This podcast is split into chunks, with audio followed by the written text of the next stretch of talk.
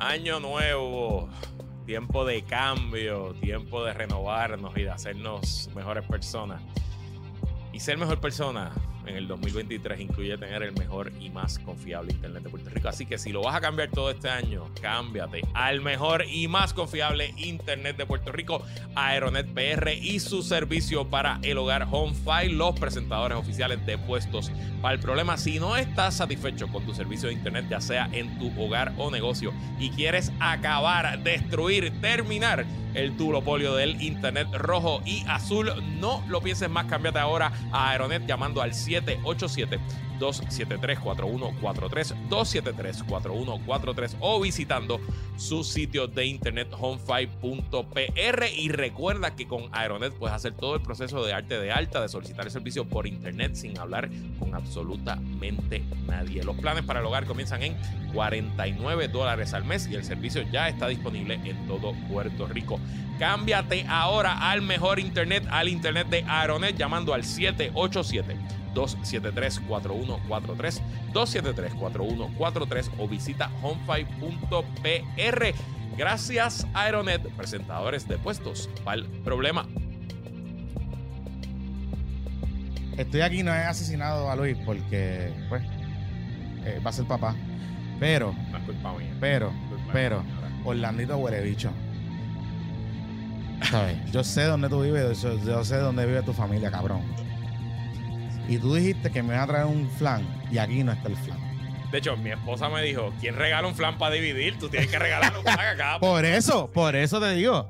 Por eso te digo. Si usted no tiene idea de qué carajo estamos hablando, es que un apreciado miembro de nuestra comunidad, eh, Orlandito, que ha dedicado... Que no es ni tan Orlandito porque no es chiquito, pero eh, ajá, Orlandito. Ha dedicado los tres años que llevamos haciendo el Zoom, él nos deleita los jueves en la noche con, Con, su... con su cocina cabrón. Cocina de hecho, yo, pro- yo, o sea, yo he tenido la, la oportunidad de probar su cocina y cocina cabrón. Entonces, él vive en Austin, Texas, y está ahora en Navidades en Puerto Rico y Mm. pues hizo un flan. El flan le queda bastante cabrón, te, puedo, te lo puedo decir, y me lo, me lo trajo ayer a mí, pero no le trajo a Jonathan. Entonces me dijo, dale la mitad a Jonathan. Pasa que yo tengo una señora embarazada en mi casa y pues ella lo probó y... Orlandito, cabrón. eh, Orlandito. Nieta.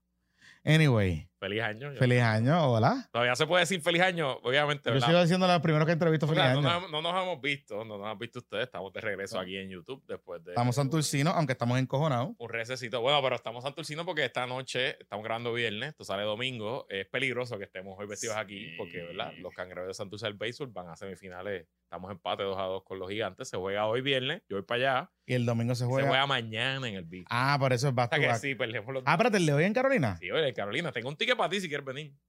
Tengo un ticket. Ángel Mato. El representante Ángel Mato, el representante Ángel Mato, saludos. No, me dio tres boletos de cortesía. Ah, o sea, y yo soy constituyente Ángel Mato, Sí, de hecho, sí. porque ese es de mi precinto. Uno es, lo tiene Cristian Albelo, el otro lo tengo yo. Y si tú quieres el tercero, Albelo va para pues, si Carolina. es gratis. Si es de, de Ah, de pues, Claro cachete. que va, seguro. que va. Diablo, Claro. diablo, qué cool. Claro que va. Qué, qué chulo, qué chulo, qué chulo. Mira, este, y le damos la bienvenida a todos los amigos que pues están con nosotros, que siguen en la comunidad más cool del mundo mundial, que es el Patreon de Puestos por Problemas. Este año venimos con un par de cositas adicionales, con un par de cositas buenas. Eh, el primer Zoom del año estuvo bueno.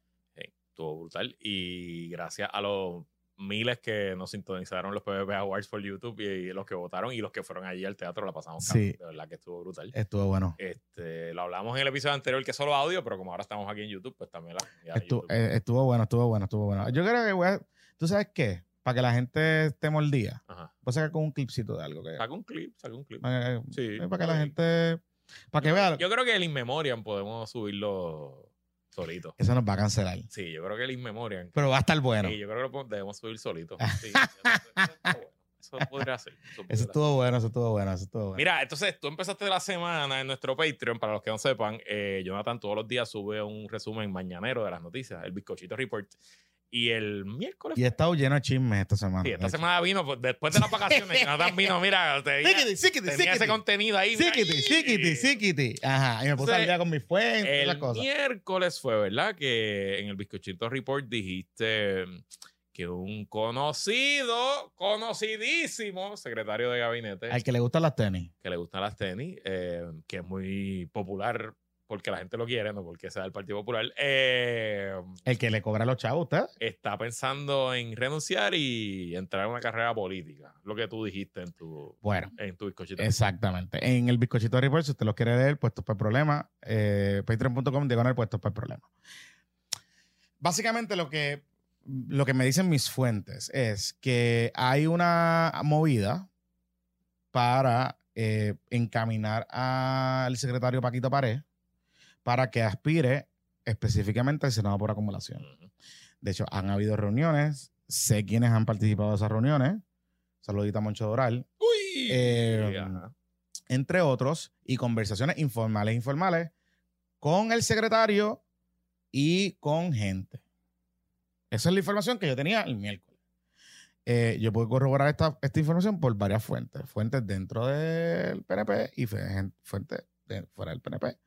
Así que, y había estado generando mucho interés.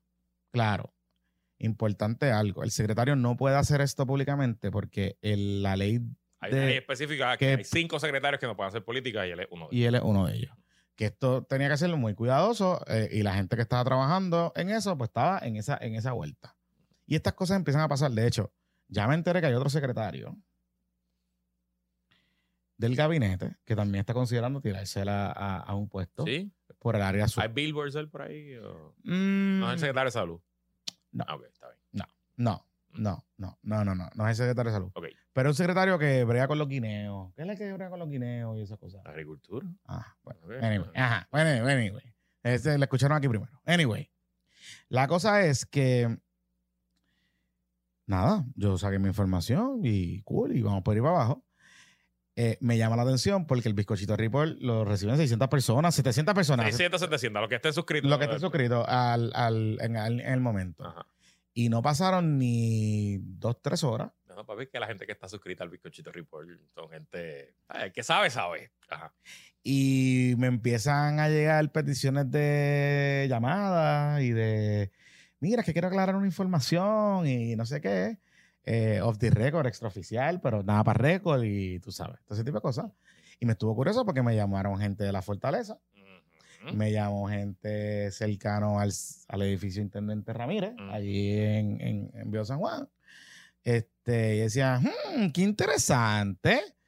Así que sabemos que Monitoreo de Fortaleza tiene el bizcochito ripo. Oye, ¿tú te imaginas que está el Bizcochito Report del monitor de Fortaleza? Exactamente. Está cabrón, pues debe estar. Sí, Bueno. yo me imagino así, en la que Eh, escribe ese informe mañanero, este, Rubén Sánchez, sea, eh, tú sabes, Pavón Roja, Julio Rivera Samiel, Bizcochito Report. Y Luis ¿qué carajo? Pues la cosa, la, la cosa fue que cuando me llaman a aclararme la información y lo interesante que me dicen, que es algo nuevo que me, me llama la atención, es que el secretario está inclusive considerando, aparentemente lo ha dicho su grupo cercano, que él va a terminar el cuatrenio, o su plan es terminar el cuatrenio, que la intención de la fortaleza en algún momento dado de calentarlo para nominarlo como contralor eh, de Puerto Rico, porque recuerde que en Yamil Valdivieso ya su eh, término venció. El 21, ya va Sí, para ya lleva dos dos años, para- ahí, Free Willy.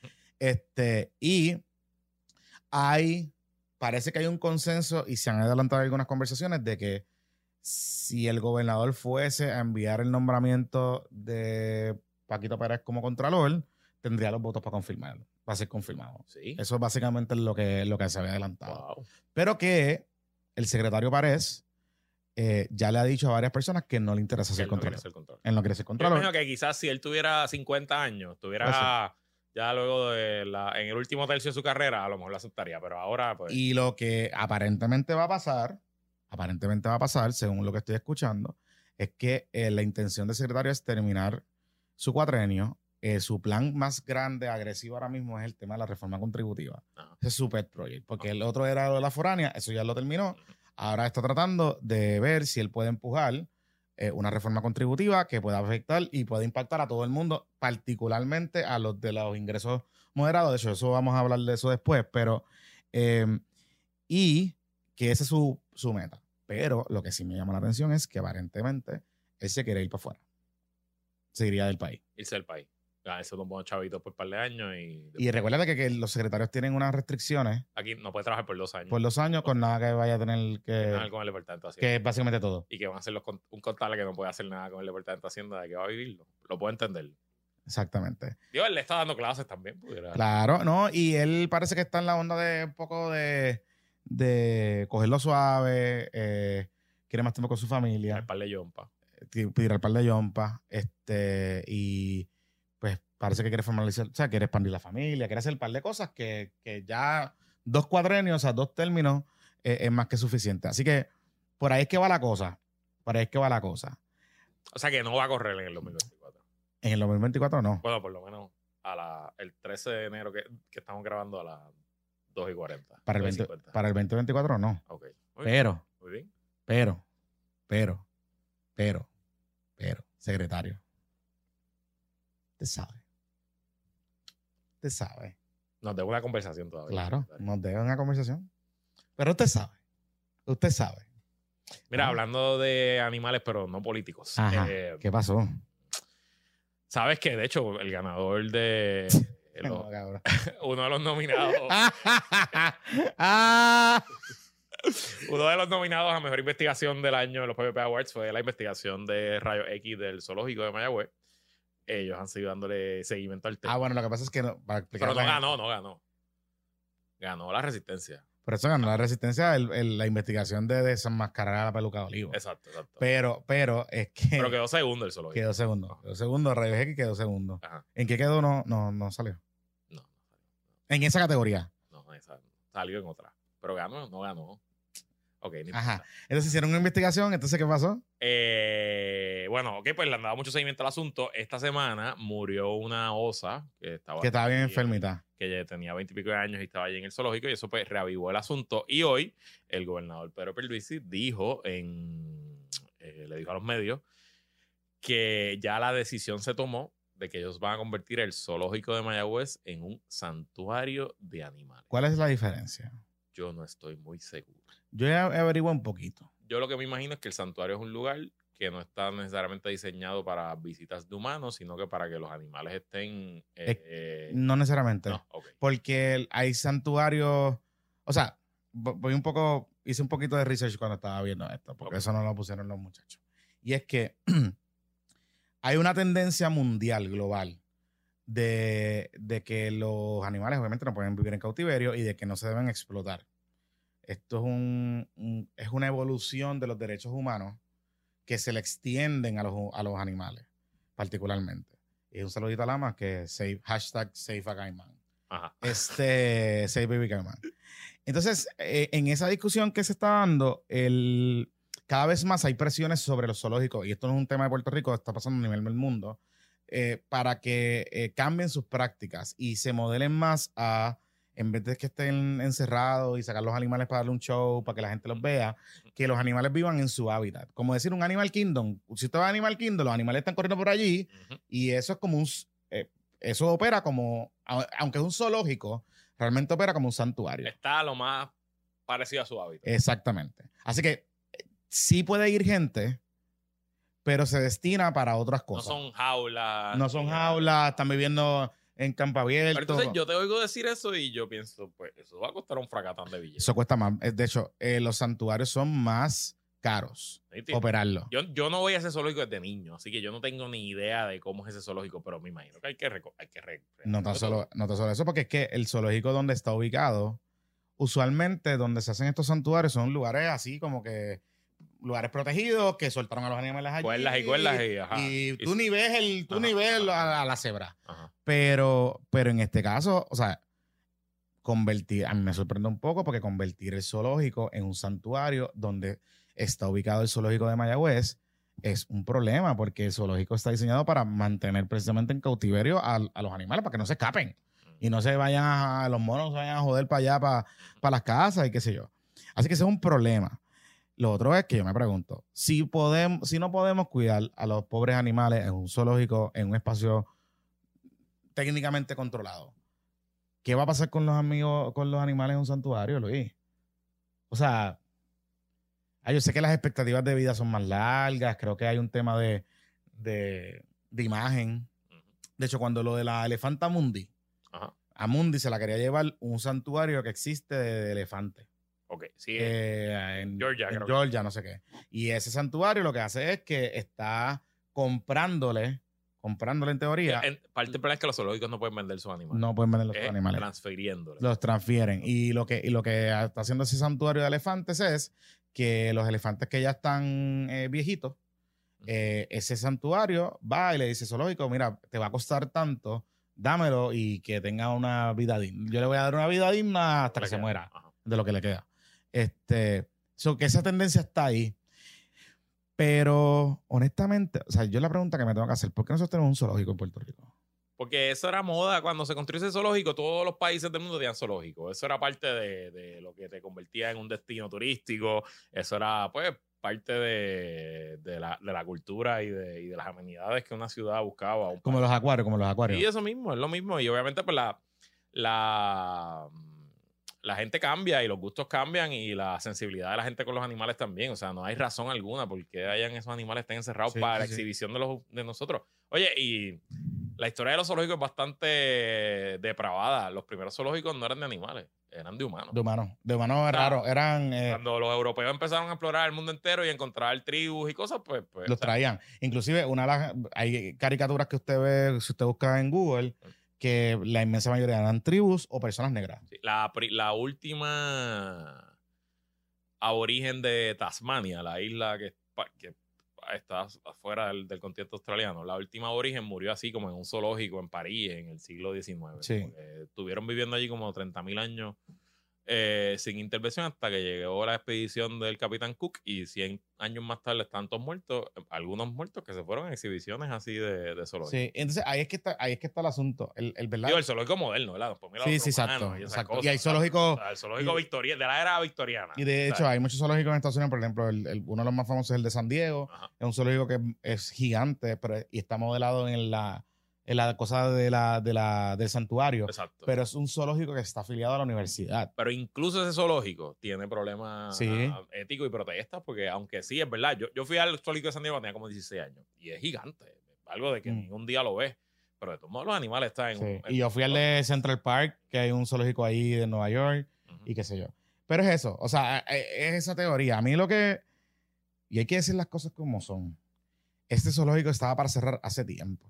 De hecho, sustancialmente se le viene quitando dinero hace tiempo porque no hace sentido. Es, es un gasto bien brutal y no tiene, no lleva gente, no tiene atracciones que, bueno, en un momento dado hicieron como un zip line que cruzaba, tú te tirabas por el zip line por encima de, los- de los animales Ujú.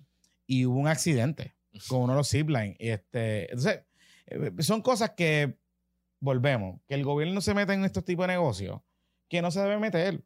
Vamos a empezar por ahí, que no se debe meter. Pero, ¿qué pasa? Como siempre pasa, Maya, eh, eh, alcalde politics. Siempre que se formaba un revolú, salía el señor del tinte blue black, Guillito, y se formaba un repelpero. Y como Guillito tiene buenas relaciones con los, dos con los dos partidos, porque a Guillito le gustan los dos partidos, pues todo el mundo cedía. Guillito, yo me acuerdo que hizo un mensaje de logro una vez que el background de la tarima era, era. Eh, Era Mundi. O sea, eso era como. Ese Mundi era el Sí, símbolo o sea, de era- Mayagüez. Mayagüez era Betance. Eh, Mayagüez era, eh, Mayagüez era Betance. eh, Colegio Mundi. Eh, colegio, Sabamangó y Mundi. Exacto, Exacto, exacto. Eso era, eso era Mayagüez. Sí. Este, y, y, y es un tema complicado. Y entonces, pues, a lo largo del tiempo, eso siguió y se convirtió en, en lo que es. Digo, y la realidad es que no ha abierto el de María. No. O sea, que llevamos para seis años, siete años. Oye, Foundation por Puerto Rico, ¿por qué eso no? No, no, perdón. Ah, Pero no era Foundation que quería el zoológico. ¿No habían dicho eso una vez? No, no era Foundation. Mm. Era... Habían dicho una vez que Foundation... Alguien quería el zoológico y habían protestas. No, yo no sé. Pero anyway, la cosa es que, que el zoológico yo creo que es un momento de dejarlo ir. Los animales transferirlos a refugios que estén diseñados para esto y, y, y ya pasar esa página. De acuerdo. Pasar esa página. O sea, no, no, es, no es, no pasa nada malo. El zoológico, yo no sé si se están haciendo algún tipo de investigación. Yo sé que en un momento dado el Room que tiene un programa algo de veterinaria o de veterinaria o algo así. Hacen algunas cosas. ahí. Hacen algunas cosas allí, pero no sé si eso está operacional. me acuerdo que mi hermano Rafa, saludos a Rafa, eh, cogió una lectiva de fotografía en el colegio y iban a tomar fotos al, Pero, pero Rafita como que no es algo de animales y Él cosas. estudia agronomía, pero no sé si tuvo algo que. eh, No. digo, sí, exacto, cogió, cogió cosas de animales, pero eh, la clase de fotografía fue a tomarle fotos ahí a la. Pu- Pues sí, pues la- nada, es momento de dejarlo ir. Yo creo que es momento de dejarlo ir. Y de- debo felicitar a- un poco a Rayos X, este, porque creo que encontraron un tema. Ellos llevan como un par de meses como que dando bandazos con las investigaciones y no sé qué. Y creo que encontraron un tema que han podido diferenciarse del cuarto poder y que la gente esté hablando de eso y que provoque eh, reacción del gobierno, que al final del día ese es el trabajo de un periodismo investigativo, que el, el- el gobierno te responda y que, y que se tomen acciones. Así que se la tenemos que darle, entonces. Mira, eh. El episodio del. Cuando regresamos, que no está solo en audio, los episodios de los miércoles, si usted no está viendo solo por YouTube, puede ir a su aplicación de podcast favorita y buscar puestos para problemas y ahí nos encuentra. Salimos, también sacamos episodios los miércoles. Eh, hablamos de la nominación de la Procuradora de la Mujer, este, Vilma. Bill Mari. Vilmari. Eh, ¿Pagan? Ay, no, Bill Mari. Ay, Dios mío, se me olvidó Lo tenía por ahí anotado, ahorita lo busco. Ajá. Eh, habíamos hablado un poco de que pues estaba difuso el panorama en cuanto a los apoyos, las oposiciones. Habíamos dicho que el PNP estaba mostrando una tendencia un poco parecía que, que el gobernador Pierluisi tenía, tenía un motín a bordo. Lo tienen todavía. pero- Todavía lo tiene, de hecho. Este, pero ¿cómo, cómo va, cómo va ese conteo de votos? Bueno. ¿Cómo va el whip count? Eh, antes de ir a eso, porque estuve llama- haciendo llamadas a indagaciones. Sobre este particular y pude dar con, con unas cositas que me llamaron la atención y las quiero discutir con detenimiento. Pero la fortaleza está en full offensive con, con la, con la procuradora y la sacaron. La han sacado a dar entrevistas. en Y el gobernador cada vez que El gobernador está- no, se va. Se va De a hecho, Olin y, y de hecho no ha lucido mal. No ha lucido mal, lo ha hecho muy bien. Lo ha hecho muy bien. Lo ha hecho muy bien. Él está Nos vamos a ir virales de nuevo. otra vez. Pierluisi, no, no comparta este clip, por favor. Ok, ajá, dale.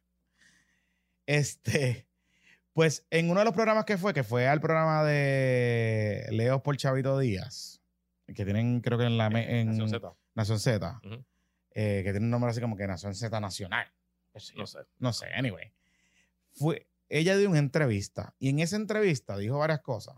Pepito, estás despierto. Pónchame ahí el video. Vamos a Pónchame el video. Hace 18 años comencé a trabajar como directora de una organización sin fines de lucro y de base de fe, porque el nombre de la organización tiene Hogar Nueva Mujer Santa María de la Merced, o sea, es un nombre, Eso se me es quedó de una la organización eh, obviamente religiosa que sale y que se funda eh, con ese propósito eh, de, de mi parroquia, de donde, de mi pueblo. Eso, eso yo quería. De ahí, Usted participa en su parroquia. claro, yo llevo desde que yo tengo uso de razón, ahí conocí a mi esposo, canto ahí, el que vaya allí. O sea, usted va a la iglesia a la iglesia en su iglesia. Todos los domingos participo en un coro, yo participo. No la que la nombraron procurador toda Para su nada, vida. toda mi vida. Yo siempre he sido una católica, eh, soy una mujer de fe, mi esposo es diácono, Su esposo es eh, mi diácono. esposo es diácono de la Y iglesia usted lo conoció en la iglesia. En la iglesia trabajando en grupos de O jóvenes. sea, que usted cree, usted cree en la- vida. Yo creo en la vida, tengo un hijo que es adoptado y creo en la vida, ciertamente. Usted y su esposo adoptaron un niño. Correcto. ¿Qué edad tiene? 17 años. 17 años. Hmm. In- es interesante esta entrevista, Luis, porque obviamente lo que el gobernador está tratando de hacer es corner Claro, un poco la gente. claro. Porque como no hay una posición real, pues si la posición es por los temas, pues vamos a hablar de los Vamos a temas. hablar de los temas, seguro. Vamos a hablar de los temas. Y obviamente Leo Díaz, que si usted piensa que esto no es parte de una estrategia, es parte de la estrategia. Ah, Esa, No la mandaron allí primero por casualidad. O sea, no, no se la soltaron a Rubén Sánchez o a, incluso a Quique Cruz antes. se la soltaron en un, en un programa que puede hacer una entrevista de 40 minutos con calma, para hablar de par de temas. Y las preguntas, si usted ve cómo está diseñada, es una pregunta, es una entrevista tipo vista pública. Que ella hablara de sus temas. Ujú. Eh, y dijo lo que yo vengo anticipando, que es que ella a pesar de que ha participado en el comité de padres, a pesar de que está envuelta en el movimiento, a pesar de que promueve eh, la cultura eh, con perspectiva de género, entre otras cosas, sus posiciones son bastante moderadas, por no decir eh, que no existen a favor de esa, posi- de esa postura. Ella no está en contra, pero es lo que dice la pregunta. Hay una pregunta específicamente que le hace Leito. Y Leo le dice, ¿usted cree en la vida? No le está diciendo usted no cree en el aborto, No. usted cree en la vida. Sí. Y ese es el subtexto. Detrás de todo eso, lo que hay es que esta es una persona, que era lo que yo había dicho y los habíamos hablado, que es pro-choice. Ella no va a promover que le quiten el derecho a las mujeres a terminar con su embarazo. Exacto, ella, pero en su carácter personal religioso, ella, pues si, yo- si le hubiera tocado, no hubiera hecho un aborto. No se hubiera ella realizado un aborto. Y no sé si, eh, como tú hablabas el otro día, de que parte de la estrategia debe ser contar historias. Mm. Si esto va encajando en esa narrativa. Eso, eso lo hablamos en el Zoom ayer, no lo hemos hablado aquí en el podcast, que una de las ventajas que ella va a tener a la hora del interrogatorio es que cuando Joan Rodríguez Bebe o pff, Tomás Rivera Chat se paren en su macharranería en el cross y le pregunten sobre cualquier asunto, ella va a tener, como ella lleva 20 años dirigiendo un hogar, un refugio de mujeres maltratadas y de que ha visto todo tipo de víctimas, eh, desde las que son víctimas psicológicas hasta las que son víctimas físicas, pues es Hasta sus probable hijos también. a sus hijos, que exacto, como han sido los hijos de las víctimas, etcétera, que ella tenga una buena, un buen catálogo de historias reales que van a conmover a la audiencia, que van a atraer a la prensa y que es probable que hagan lucir muy mal a los senadores macharranes que quieran interrogarla y a las senadoras macharranas también que quieran eh, imponer, ¿no? Y un poco, pues ella tiene que tener un juego de pierna bueno, eh, porque esas vistas públicas van a ser extremadamente importantes. Y tiene que foguearse. Sí. Y yo creo que esto que están haciendo un poco es, es por ese es por esa línea. Y añado algo a lo que tú estás comentando. La, había, la habíamos anticipado y la habíamos hablado aquí. Ojo con caer en la trampa de los asuntos de la perspectiva de género. Yo sé que lo que está aquí detrás es darle por la cabeza a Marilis Pagán y a Matria y a toda esa gente que voy a hablar de eso ahora. Pero, pero, pero, ojo. Porque si le preguntan allí en la vista sobre el asunto del currículo con perspectiva de género y esta señora contesta una contestación centro, yo no estoy diciendo que va a decirle a favor o en contra, una contestación línea. Mire, yo, eso no es un tema que me corresponde a mí, porque eso es un tema que le corresponde al Departamento de Educación. Nosotros en la Procuraduría lo que estamos buscando promover eh, una cultura de paz, X, Y, Z. Si eso pasa, búsquenle las máscaras de payaso a todos estos tipos y pónganselas allí. Porque ya esta señora dijo, acaba de decir en esta entrevista, que ella es pro vida. No está diciendo que está en, en contra del aborto, está diciendo que ella cree en la vida. Y si usted lee el, el subtexto y el entre líneas que hay ahí, esa pregunta es el trigger de ¿usted cree en el aborto? Y esa es la, y esa es la que hay. Así que aquellos que estaban pensando que esto iba a ser fácil en la vista pública, ojo, cuidado. Y lo otro es, esta señora habla bien tranquila, bien pausada, suave con salir, suave con salir violento. Y le estoy hablando específicamente también a los populares, corilles, ustedes saben quiénes son, que en esas vistas públicas no se me pongan creativas y creatives, porque pueden terminar feo para la foto. Y las mujeres no se olvidan del el desastre que fueron las vistas del proyecto del aborto en el Senado. Y lo desastroso y cómo maltrataban a los deponentes y cómo maltrataron a las doctoras y lo que ocurrió después, que iban y perseguían a doctoras en, su, en sus consultorios, las amenazas que hubo con, con todas esas profesionales de la salud por simplemente expresar su opinión, opinión que se la pidió el propio Senado que las invitó a deponer allí. Así que cuidado, porque estamos en año preeleccionario. Se cuesta más a la gente olvidarse de la cosa. A mí me parece que el gobernador aquí eh, la ha jugado magistral, porque si la confirman, él gana. Y si la cuelgan, él gana.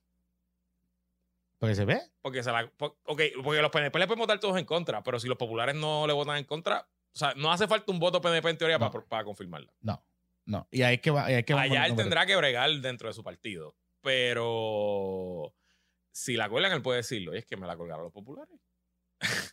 yo soy feminista. Yo creo en la oficina de la Procuradora de las Mujeres. El partido que creó la ley de que creó la oficina Mira. me la colgó. Y, que, y, y- y puede decir más, yo creo en la ley y usé el proceso. El proceso y, eh, Mm. y nombré una, una candidata de la terna de, de la- de las organizaciones que, que- o sea, de la terna que me sugirieron las organizaciones. Así que lo está jugando bien. eh, Lo está jugando bien y está luciendo bien él, porque él no está cayendo en el juego de contestar. Pero tengo una pregunta. Ajá. Yo escucho a nuestro amigo Cristian Sobrino, al licenciado Ramón Rosario, escucho a Jorge Dávila en mi programa, me lo dijo también. Tantos como alineados, ¿verdad? Todos en contra. 100% en contra. Luis Dávila Colón, lo hablamos en el episodio pasado. Pero es por la línea de que esto es peligroso políticamente para el PNP. Porque ellos ven, ellos ven debilidad en el flanco derecho, ven a dignidad afilándose Subiendo. los cuchillos, con, afilándose los dientes con, con cualquier eh, área donde ellos puedan decir que el PNP no es tan conservador. Este. Y Jennifer González, ¿qué ha dicho? No ha dicho nada. Pero está haciendo Jennifer González. Porque si esto fuera un flanco débil para el gobernador y Jennifer González de verdad quiere retar al gobernador en primaria, yo todavía pienso que no. Pero hay gente que me dice Bueno, que pero sí. ella, ella dio entrevista. Hay gente que me dice que sí, que ya está preparándose, que ya está. Ok. Bueno, yo voy a, yo voy a, ver- yo voy a, preguntar a Pepito, que es experto en sport betting, para ver si ya tienen una línea en, Pues, en allí en, en, el, en, la, en Casino Metro, aquí esas cosas, tema para para jugarle unos chavitos, porque Si en efecto esto es un peligro dentro del PNP, pues aquí está el tema para darle por la cabeza al gobernador. lo que pasa es que es bien difícil tú darle la por- con la cabeza del gobernador con este tema, Lo sé.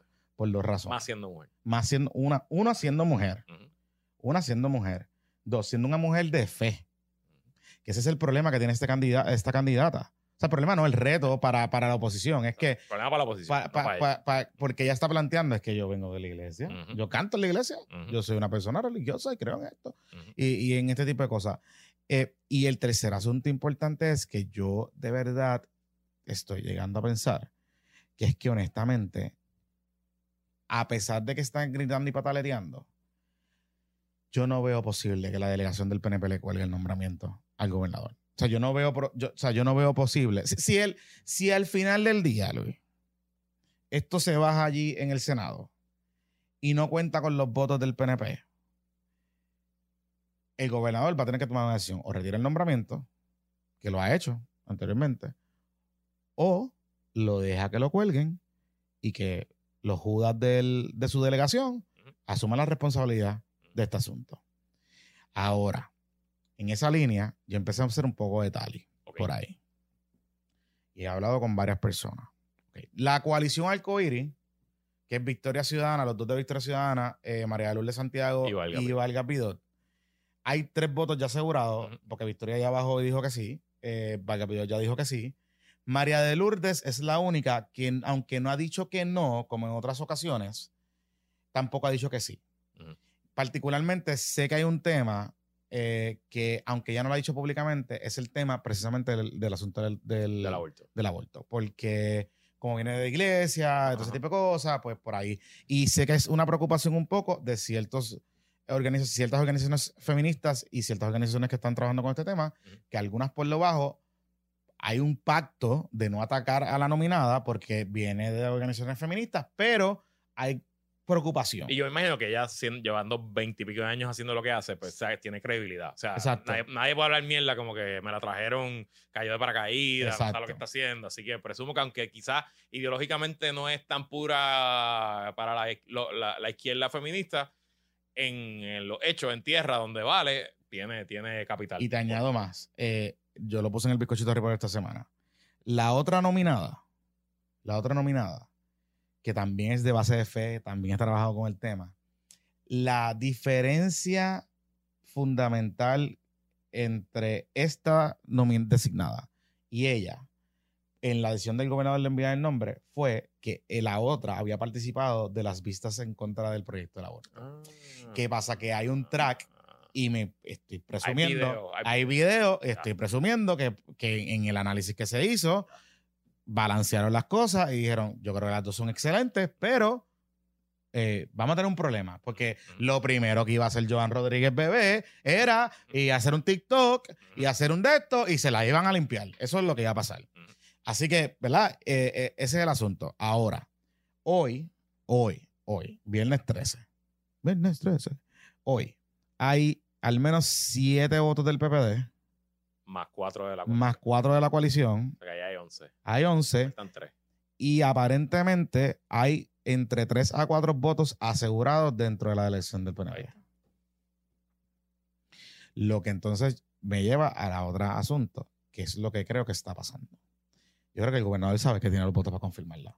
Y creo que ya ha habido unas conversaciones con José Luis Dalmau sobre este particular. Y me parece que José Luis Dalmau está buscando la salida cordial y amena, porque es un tema complicado. Él sabe y reconoce que si su delegación, que tiene unos morones allí, Ajá. le votan en contra y la cuelgan, se forma un crical bien cabrón y vuelve a, re- y vuelve a darle en la cara el tema de las mujeres, Ajá. qué sé yo. Añado algo, que creo que parece que está jugando más. Joan dio una entrevista, la senadora Rodríguez Bebe dio una entrevista en Radio Dignidad, que nosotros pusimos el Lo clip pusimos en el- en, en el en- Twitter. en el Twitter y lo pusimos en nuestras redes sociales, donde ella dice que ella está preparando un nuevo proyecto. Para el tema de la terminación, para regular los términos sobre la vuelta en Puerto Rico. Así que, si usted combina todas esas cosas y empieza a sumar lo que ha pasado en, en- en esta dinámica, en, esta última, en estos últimos días, parece ser que todo apunta a que ella tiene los votos suficientes para ser confirmada. Y que el gobernador lo sabe. Y que lo que está haciendo es dejando un poco que Tomás y el Corille se desaten pataleando se queden con la lengua y al final, lo que siempre pasa, la delegación no le va a colgar el nombramiento. Y es verdad, todavía Pierluisi tiene, tiene eh, suficiente en poder, mientras es el gobernador y es el presidente de la conferencia legislativa. Está cabrón. Está cabrón que la delegación del PNP le cuelgue el, nom- el- el- el- el design- la designada. Estaría bien cabrón, Luis. O sea, No creo que pase. Te digo que no creo que pase, pero nada. No, lo que van a hacer es como siempre pasa. Tomás lo dejan patalear, que vote en contra, este, lo consigna allí, que saldrá Keren Riquelme, que vote en contra, saldrá Nitza Morán quizá, que vote en contra. Que Nitza Morán me sorprende porque Nitza Morán es, es conservadora, republicana, pero es de centro y es bastante moderada. Y de hecho, ella eh, tiene, una, ella tiene algunos proyectos relacionados a este tema de la mujer que se ha unido con la senadora Migdalia González. Y han trabajado cosas juntos. Y me sorprende un poco porque, Pero Nitza en pelota dura esencialmente dijo que, que no es PNP. por eso, O sea, su problema no es que sea liberal, es que no es PNP. es que no espera. Y que pues un nombramiento de 10 años que parece que en el PNP nadie puede entender que estamos en una realidad política distinta donde no tienen los votos en Cámara y Senado Correcto, y que prefieren dejar eso ahí vacante que nombrar a alguien que no sea PNP, correcto, como han hecho con el Supremo y con el Contralor. seguro. Así que no. Vamos a la pausa. Por ahí que vamos. Vamos para la pausa. Vamos para la pausa. Vamos para la pausa y regresamos en breve, amigos. Este, hoy estamos. Ah, ustedes nosotros discutimos las cosas aquí con fuente, con investigación de verdad. Eso es con, esto, eh, con teorías de conspiración para otros, para otros lugares. Para otros lugares, para otros lugares. Para otros lugares. Pausamos y regresamos en breve. Bueno, y este PPP es traído a ustedes por nuestros amigos de TBX.life.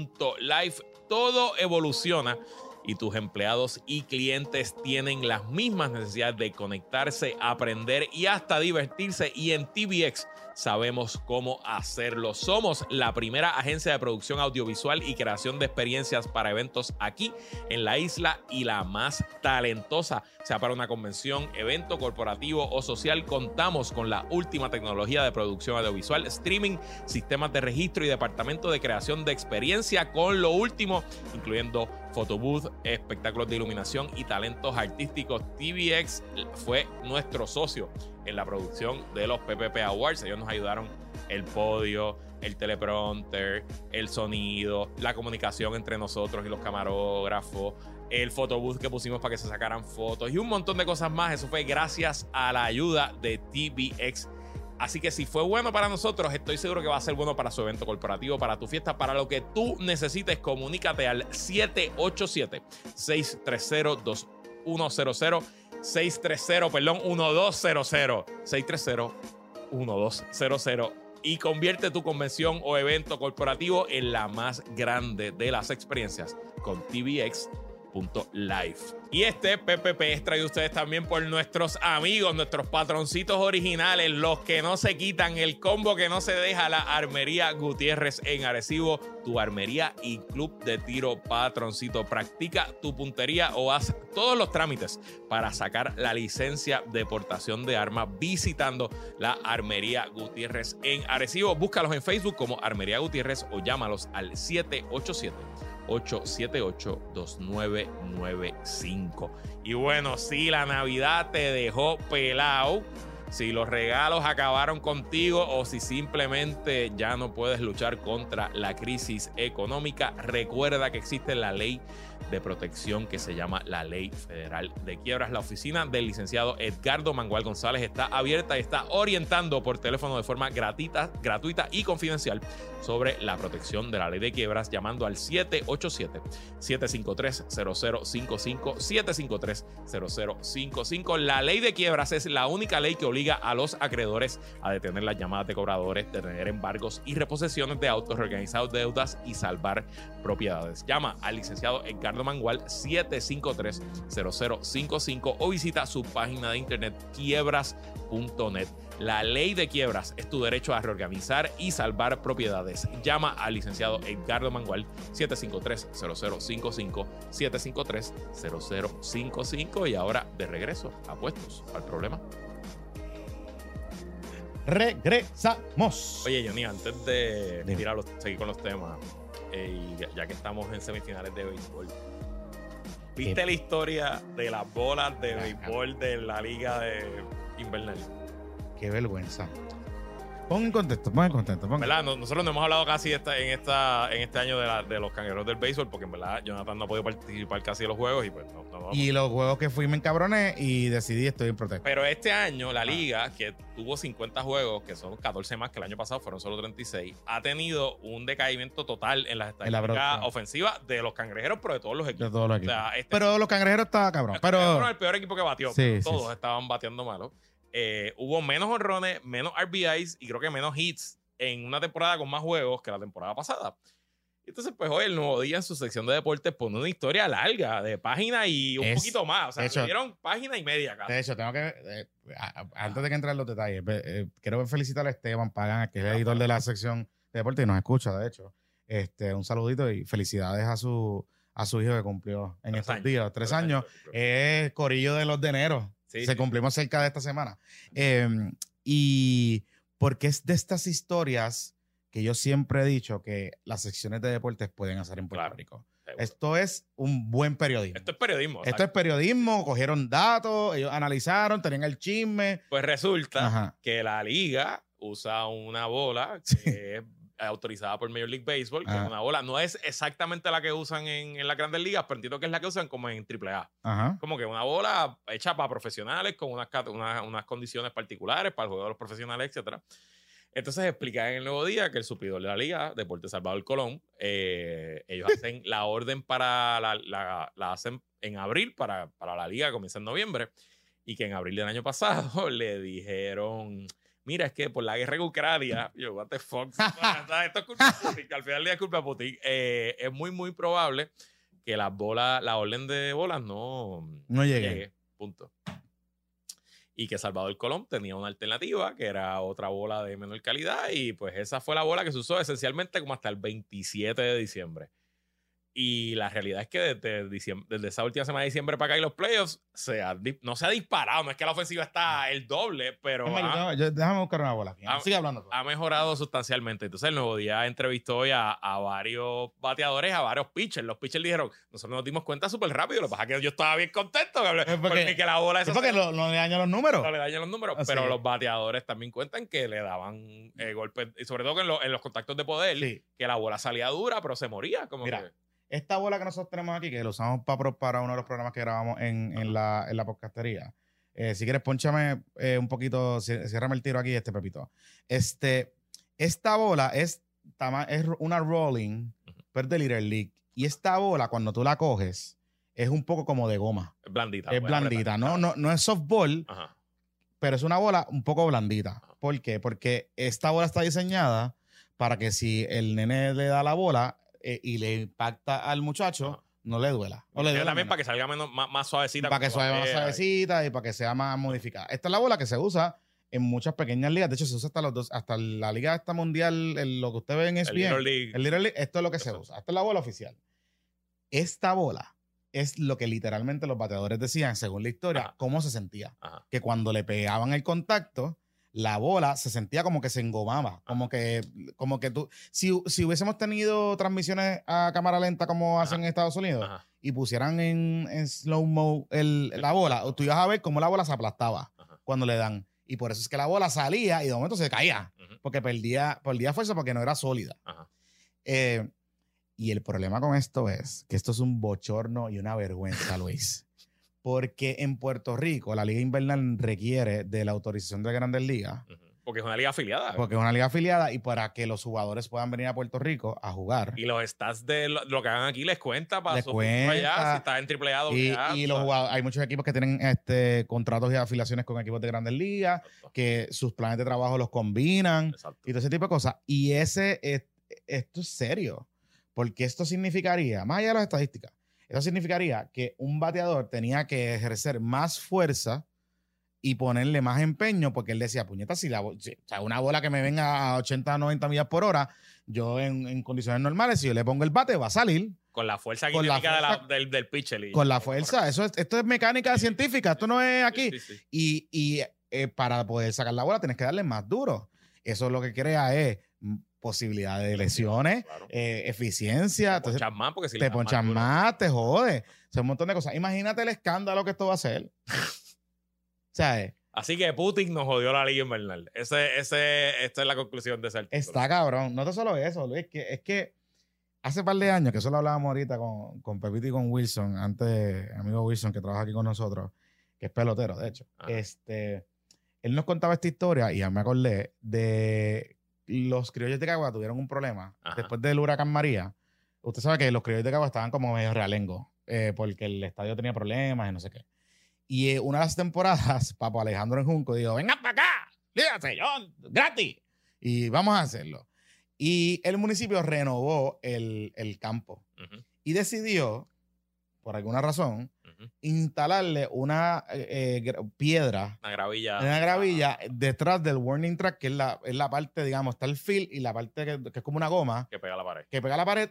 Después de eso, eh, parece que había como un espacio Ajá. y le pusieron una, una gravilla. Así de patio. de patio. Era, La que tu abuelita. Fueron ponía- la, la que la abuela ponían en su. fueron al gravillero de allí de, de Junco. blanca, eran Eran blancas y se ve. Ajá. qué pasa. Ellos tiran una foto, se ve Ajá. bien cabrón. Yo creo que Ajá. hasta tenían un diseñito y todo. Ajá. Una cosa bien, bien loca.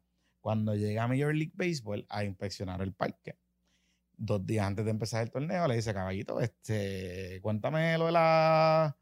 Cuéntame lo de la piedra. Porque básicamente, si venía un tipo corriendo a buscar la bola, caía ahí, se iba a caer. Con un slide se iba a romper. Se iba a romper todo- se la, vida, la vida. y no le aprueban el parque.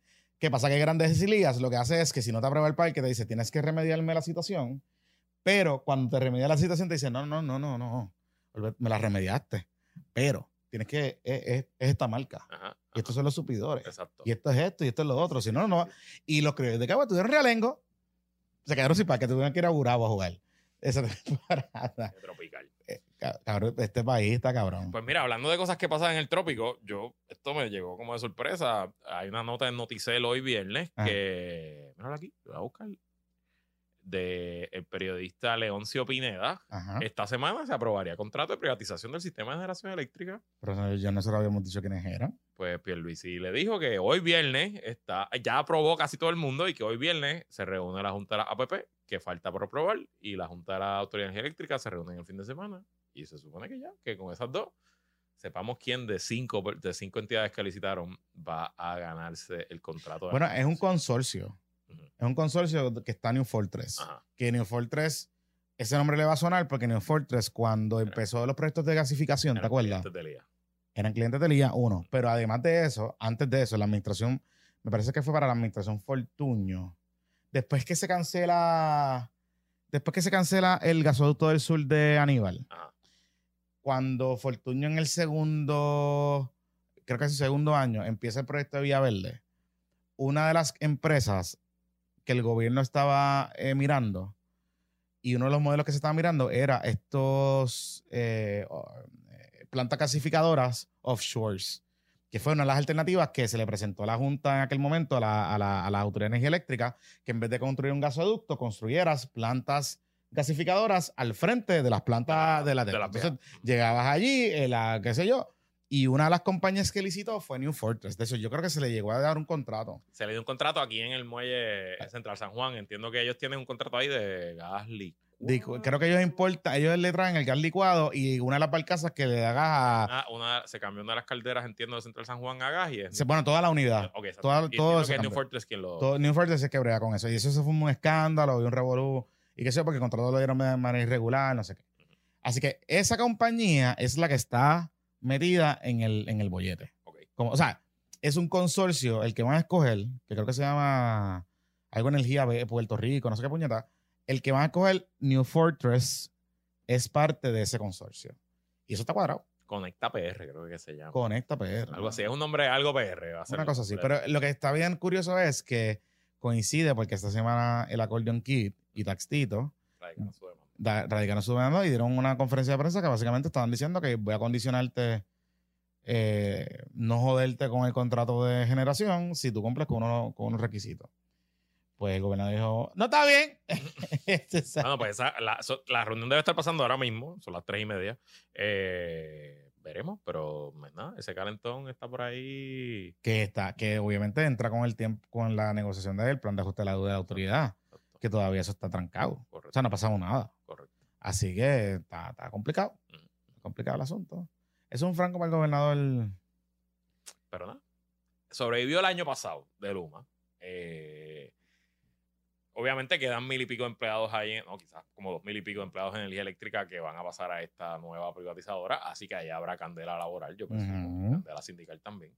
Este, Y es más difícil salir de Claro. salir de esos empleados que son los operadores de la planta, Claro, porque si tú sales de ellos, se apaga la planta. Correcto. Y No hay como que hay demasiadas plantas de petróleo en Estados Unidos para traer técnicos. No hay casi. O sea, Exacto. realmente no. Eh, así que nada, pero está interesante y está pasando por debajo del radar hasta que lo anuncien. Así que probablemente el lunes o martes, cuando las primeras planas digan quiénes Está son, haciendo ya el usted so- lo eh, escuchó aquí. El sobreviviente este Fermín Fontanes está haciendo exactamente como aprobó la extensión del contrato de Luma. Lo está empujando, empujando, empujando, empujando. Y lo que hizo fue convoca a la Junta, apruébamelo, viernes, bum, bam, bim, bum, bam, y se acabó. Y, ya. Y, y este fin de semana es largo. Y dado. Ah, verdad. Por eso es que este fin de semana. Ah, Acuérdate, Luisito. Este es el mejor. fin de- Eh, El ahí, la, la, Seguro. Y, la y, y- calle. no está solo eso, Ah. que hay Miss Universe este Sí, fin sí, de semana. Ah, ¿Me entiendes? Hay Miss Universe, hay pelota. Ay, me gana. Mira, hablando de Miss Universe, este, después de que vi a nuestra reina desfilar con su traje Eh, típico, Tuve mi. Sí, no se veía tan mal. no se veía tan mal. Y la ejecución del video atrás, la sorpresa del video, eso solo te han guardado, estuvo bien. Estuvo buena. Y si lo comparas con el Estados Unidos, Sí. ¿viste el Estados Unidos? No. ¿Qué No. pasó? Pepito, te voy a enviar el de Estados Unidos para que tú lo subas, eh, pero te lo voy a enseñar a ti ahora, Jonathan. ¿Qué pasó? Eh, diablo, mano, el de Estados Unidos, yo lo puse en mi tweet. ¿Pero qué era? Era como un. Es algo, eh, eh, se parece al de Puerto Rico en cierto sentido porque tiene que ver con el tema del espacio. Es que Estados Unidos está planificando una misión para regresar a la Luna A la- en el a 2026. la- pues aquí está la Luna. La reina de Estados Unidos vestida de la Luna. Lo voy a mandar, déjame mandárselo a Pepito. Pepito, ¿lo estás buscando? Cabrón. Lo estás Cabrón. buscando para poncharlo, por favor. Porque Cabrón. honestamente, eh, ¿Qué es eso? en lo que Pepito lo busca, mi favorito, ¿verdad? Obviamente yo no soy neutral en esto, pero el de, el de Ucrania. Claro, el de Ucrania estaba bien cabrón, porque era el arcángel que representa la capital Kiev. Tenía la... Tenía- entonces de momento ya se paró y, y las alas se abrieron y sacó una espada y yo dije como que sí, Slava Ucrania. Ok. Este... Ok, ok, ok. Mira, recuerden que el traje típico no cuenta. Ah, nos más- explicaron, ok, nos dijeron un par de cosas para corregir del último episodio. Ajá. Que el traje típico no cuenta. No, no cuenta. Eh, Pero ya, lo habíamos, ya habíamos dicho que no contaba. Pero Y que tú dijiste que el lema de Miss Universe era algo with purpose, beauty with purpose, pero que ese no es el lema, que ese es el de Miss Mundo. Ajá. El lema es otro. Así que nada. un No, no, pero lo del, pero, patrocito nos corrigió. pero lo del, le- lo del lema, lo del lema, más allá del lema de, de, de la cosa de purpose, este, mira, ay, ay, Dios, está ay, mío, Ay, Dios Mira eso, mío. Mira eso, mira Pero y, qué- y esa Mira bola eso, que está eso. arri- y esa Esa es la luna. esa es la luna. Sí, esa es la luna. Wow. Y, él- y ella, es- y ella está haciendo como el, el muñequito de MTV Movie Awards. Puede ser, puede ser. Fíjate, no lo había visto ahí, pero sí, la bandera es la luna. Wow. ¿Y las estrellas? Y no sé, me ¿Y hay imagino que- 50 estrellas 51? Ah, buena pregunta. ajá, Buena Bueno, porque pregunta. Yo no he leído a Kennedy indignado que los dejaron fuera. Y yo presumo que esa, eso que tiene en la cabeza es como lo- los fuegos del cohete despegando. Así. No sé. Ah, La la corona la Estatua de la puede ser, Libertad. Ok, ser, ok. Wow, wow, wow. Mira, pero entonces tú sabes que eh, tengo que decir, y la amiga Nara Mercado me escribió, eh, que es la esposa de Armando Valdés, eh, y que es misióloga también Sí. eh, intensa. Eh, tengo que decir lo siguiente: desde la última vez que hablamos a hoy, dos cosas me han llamado la atención. Ashley Cariño, que, que es el nombre de, la, de, nuestra, de nuestra candidata, Ajá. es hermosa, pero es hermosa impresionante. O sea, es una cosa que tú dices, ok, tú sabes, es wow. Ahora, lo que me llamó la atención fue que escogieron unos trajes en un momento dado, porque esto, eh, la competencia preliminar está dividida como con partes, está la, la traje típico, traje no sé qué, traje lo otro. Y tenemos mucho problema en Puerto Rico, particularmente para vestir a personas de, de tez oscura y de colores oscuros y negros y negras y negres, de sacarle provecho a los colores. O sea, un yo me puedo poner una o sea, yo me puedo poner esta camisa que tiene un color y va a lucir distinto a si Luis se la pone, porque Luis, pues parece, pues es blanco y pues está bien, pues chévere y cool. Hincho Pero-. Pero Luis se puede poner otras cami otros, otros colores que le van a lucir mejor y en este tipo de Pero competencia yo no me puedo poner el amarillo. Si yo me pongo un amarillo. va a aparecer, parezco- eh, sí, columna corta. Exacto. Sí, exacto, sí, sí, sí. Literal. Entonces, este, y seguimos insistiendo en el traje de tipo Zuleika Rivera. Eh, el traje de... Era, noche, era es lo mismo. Firma de- era casi una. Era casi lo mismo. Entonces tú tienes, o sea, tienes una mujer que, se, eh, que es, es trigueña, es negra, hermosa. Vamos a sacarle provecho a eso. Vamos a vestirle de un color, pues con un violeta. De hecho, le pusieron otro traje en otra de las, de las participaciones con color muy bonito y se veía diferente. ¿Qué es lo que venimos hablando? Tú quieres llamar la atención y tú quieres que sea diferente. Porque eso es lo que te genera el voz para los jueces y para los jurados. Claro. Así que nada, este, vamos a ver qué pasa. Eso es el domingo, creo. Me Eh, parece. entiendo que sí. Yo seguiré. Yo no lo veré, pero seguiré tu comentario por Twitter. Ah, yo voy, eh, yo voy minuto. Eso es de las tradiciones más nítidas del año. Ver, ver a Yo voy minuto minuto, yo me voy a lo Loki. Sí. De, de hecho, tengo, estoy un poquito atrás en, en la preparación, pero Ajá. voy a prepararme. Muy bien, muy bien. Este, en estos días y, y hago nota. Mira, pero otra, otro evento magno va a ocurrir el domingo también. ¿Qué pasó? De Miss Universe. Eh, la- el Movimiento de Victoria Ciudadana va a celebrar su Uh, decimo- decimoctava me dijeron. asamblea. Este, no es la decimoctava, pero es como la séptima asamblea. algo me así. dijeron, y va a estar buena. Mandaron un emailcito. de esta- déjame buscar el email. espérate. Búscate el email, Ahí pero me dieron, me dieron, me dieron, me dieron insight. Me dieron insight. Albelo, toma nota. Toma nota. Mira aquí, mira aquí, mira aquí. Este, necesitamos su apoyo para la séptima Asamblea Ciudadana Nacional. Que ese es el, el cuerpo que está por encima del Council. Exacto, esa es la, como la Asamblea General Asamblea de General. otros dos partidos, pues esta es la Asamblea Nacional. El domingo 15 de enero realizaremos la séptima Asamblea Ciudadana Nacional, donde se discutirá todo el trabajo que se ha realizado para lograr una verdadera alianza de país y los próximos pasos que damos como movimiento de cara al proceso electoral de 2024. Si no lo has hecho hasta ahora, te puedes registrar aquí. Y, Pinolas, necesitamos tu apoyo económico. Ah, ¿están pidiendo chavito? Bueno, pero eso está bien. Está bien, Tienen está bien, está bien, está bien. Eh, nuestra meta de recaudo para este evento es de 2 mil dólares y esperamos acomodar sobre 400 personas de manera presencial ¿En en dónde a el? Teatro Victoria de Vega Baja y cientos más de manera Oye, le, le encanta el- ese teatro, el de Vega Baja. No es la primera vez que hace. No es un mal sitio porque eh, está excéntrico, o sea, es, es más cerca de todo para todo el mundo. este, Hay unos kiosquitos cuando uno sale que son buenos. Debe salir ba- relativamente barato. Sí, Así mira, que- este. Me comentaron un par de cosas. ¿Qué va a pasar ahí? Ok. Eh, esta, eh, esta asamblea, lo que va a buscar, o sea, lo que el coordinador general va a plantear es las conversaciones que ha habido con el PIB, Ujú. Porque el PIB ya empezó un proceso deliberativo interno a niveles de sus comités y cosas para eh, auscultar cómo se siente eh, la base del partido sobre una, una potencial alianza eh, o, o acciones concertadas de cara al 2024, que esa es la nueva palabra que están utilizando. Entonces, importante entender algo. Ya Dalmau con Rubén Berríos lograron convencer al Politburó viejo de la vieja guardia del PIB, que es la troika, digamos, Fernando Martín, todo ese corille, de las probabilidades de muchas cosas. Por ejemplo, una de las cosas que se va a discutir en esta asamblea, que he escuchado, es que existe la probabilidad de que se pierda la franquicia electoral Ok. y unirse entonces al PIB. Y entonces ir O sea, disolver Victoria en el PIB. disolver Victoria en el PIB. Eso se va a poder plantear allí.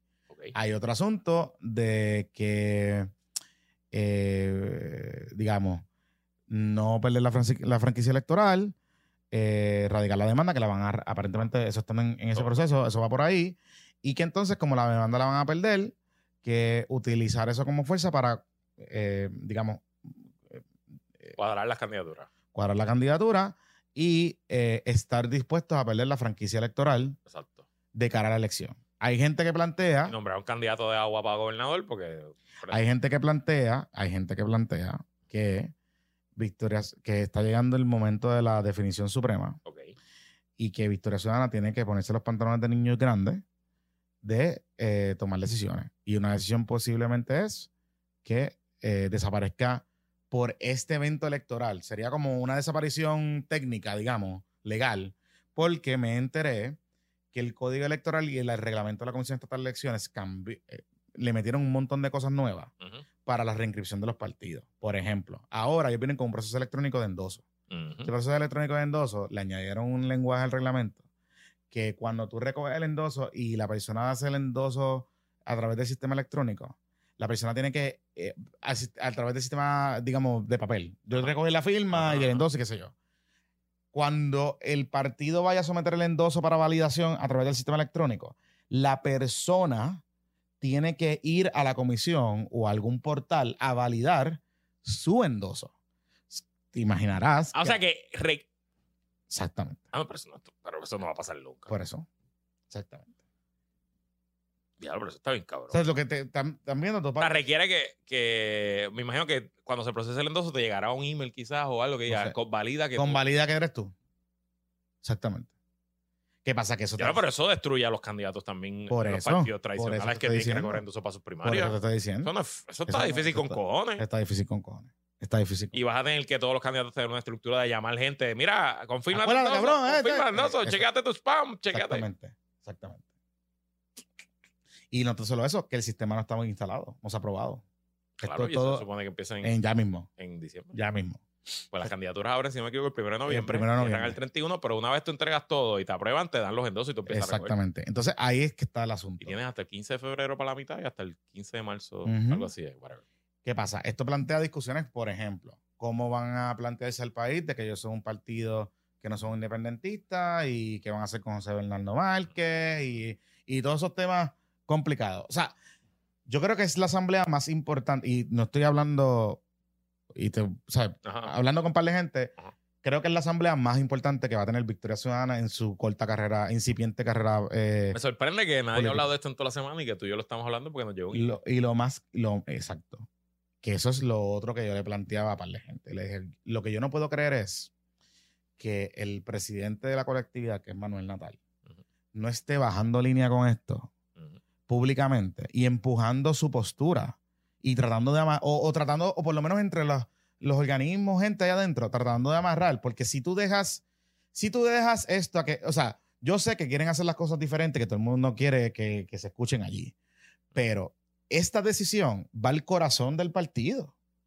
Entonces tú tienes que plantear y darle la posibilidad y la oportunidad a la gente y la información a la gente de escenario A, esto es lo que va a pasar. Escenario B, esto es lo que puede pasar. Escenario C, esto es lo que puede pasar. Y aunque la gente la discuta allí y se forme lo que se pueda formar y, y- y los discursos y el todes y todas las, las vainas que se van a estar discutiendo en esa asamblea, pero que tú estés tratando de amarrar algo. Porque, ¿y qué pasa si después de todas las reuniones y todas las conversaciones, que hasta Manuel Natal se ha reunido con el liderato del PIB eh, y, y- y todo ese tipo de cosas, y con Rubén y toda esa gente, la asamblea derrota a Manuel Natal? Pues queda como un payaso. ¿Sabes? ¿Me entiendes? Entonces, oye, eso es una probabilidad. Eso es una probabilidad, pero tú mitigas el riesgo. Y eso es lo que hace un liderato. Y eso es lo que hace un líder. Eh, vamos a bajar línea, estos son los escenarios, esta es la información. eh, o sea, fulano, mengano, sutano va a opinar sobre X, Y, Z y vamos a hablar de esto, pero entonces no está pasando nada. Yo me enteré por lo del email Y empecé a indagar y dije, ¿qué está pasando aquí? ¿Cuán serio es esto? Y esto es bien serio. O sea, no serio en el sentido de que, de que es eh, negativo, es serio en el sentido de que esto es fundamental y crucial. Y es el momento indicado para hacerlo. Así que yo creo, yo creo que a estas alturas va a haber mucha gente que va a decir, fuck it la franquicia electoral, Vamos, vamos a ganar, vamos a hacer vamos gobierno, Vamos a apuntarlo. vamos a juntarnos, vamos a hacer gobierno y cuando ganemos, enmendamos el código electoral y, y- y- y- se No acabó. es mala idea. Y se acabó. Pero tienes que ser gobierno para hacerlo. Tienes que ser gobierno para hacerlo. Y ahí es lo que viene lo próximo. Que Manuel Natal tiene que empezar a decir y a definirse para dónde va. ¿Para dónde va? Yo pienso que Manuel tiene que hoy anunciar o en estos días empezar a, a esbozar que él va para San ¿Qué Juan. va a pasar? Punto. Que va para San De Juan. hecho, la oportunidad le surge Ahora. ahora porque su legislador El tablet. municipal renunció. Uno de los legisladores municipales de Victoria Ciudadana renunció esta semana en San Juan y eh, la vacante está para él. O sea, ese- esa, esa vacante tiene nombre y apellido. Debería ser Manuel Natal. Es lo más lógico si vas a fiscalizar al alcalde. Tienes poder de fiscalizar al alcalde, tienes presupuesto, cobras dieta. Digo, no tienes presupuesto, realmente no tienes empleados, pero tienes un, un puesto oficial. Tienes un parking bien caro. Y sería, y sería Eh, épico ver las peleas entre Manuel seguro. Calderón Y Calderón. Manuel Ah, Natal. ¡Ay! ¡Ah! Ah, Uy, Nacho. Favor, ese- ese sería Contenido, por eh, favor. contenido, contenido. Pero mira, hay, hay importante algo sobre ese asunto. Qué bueno que mencionas lo del legislador municipal. ¿Tú me puedes creer que el liderato de Victoria Ciudadana se enteró que él iba a renunciar por Twitter? Te lo creo porque me lo contaron. Que inclusive yo le escribo a varias personas de la red de comunicaciones, no sé qué carajo, Ajá. con el tweet. Ajá. Le digo, mira, eh, va a haber alguien que va a hablar, como que dame algunas expresiones para poder explicar cuál- cómo van a llenar la vacante, como que qué sé yo. Y me dice, ¿de qué tú me estás hablando? Y yo, que tu legislador municipal acaba de renunciar por Twitter. ¿Sabes? Y denota un poco lo que estoy hablando de Manuel Natal y el coordinador general con esta asamblea. O sea, si tú no tienes presencia para que un legislador municipal sepa que te tiene que llamar antes, por lo menos enviarte un texto, decirte, mira, voy a renunciar, lo voy a sacar un tweet, para que tú estés ready, porque aunque tú digas que va a haber un proceso, tú lo que haces es un quote retweet y le contestas, gracias Michelle por tu trabajo y te agradecido, qué sé yo. Nosotros vamos a seguir fiscalizando el gobierno municipal de San Juan, Eva, y vamos a comenzar los procesos internos deliberativos de, para mm, llenar esa vacante. Y en la asamblea el domingo vamos a discutir este asunto. Y ya. No tienes que hacer más nada.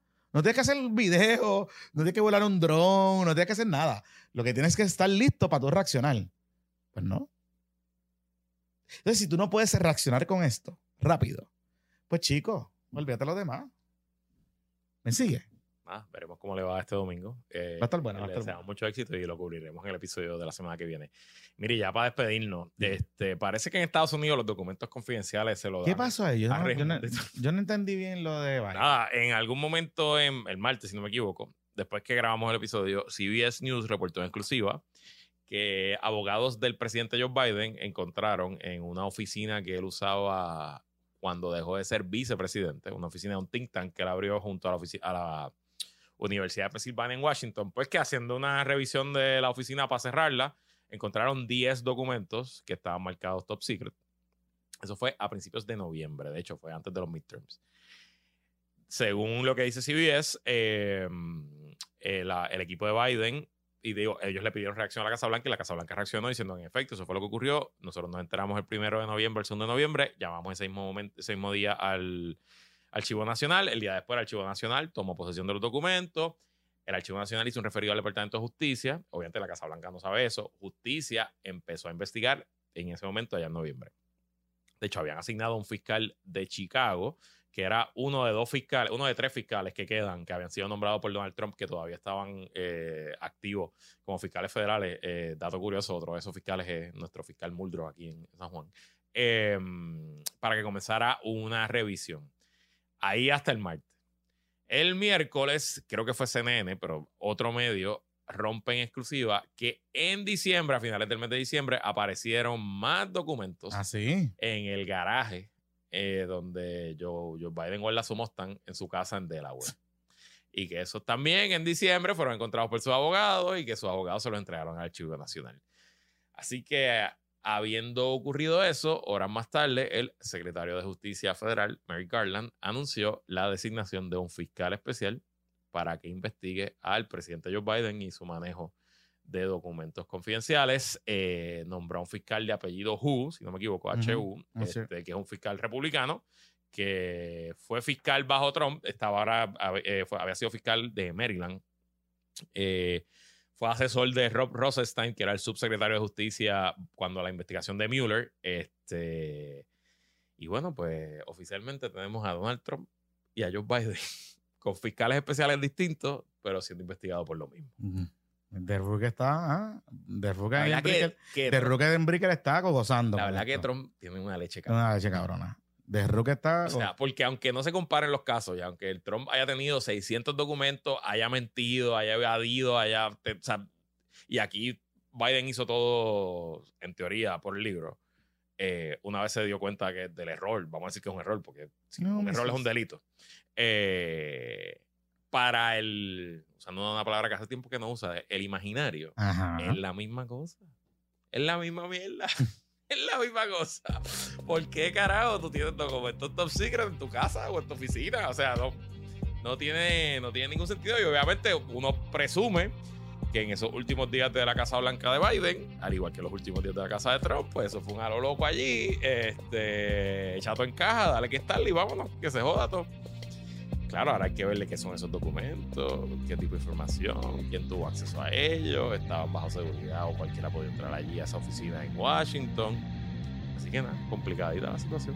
Mínimo empata él y Trump en este tema. Ah, malo ahí. Tenemos mucho de qué hablar, regresamos el martes. Eh, sí, el miércoles en audio y el domingo que viene aquí en YouTube. Que la fuerza los acompañe. Se me cuidan, muchachos. Bye. Bye.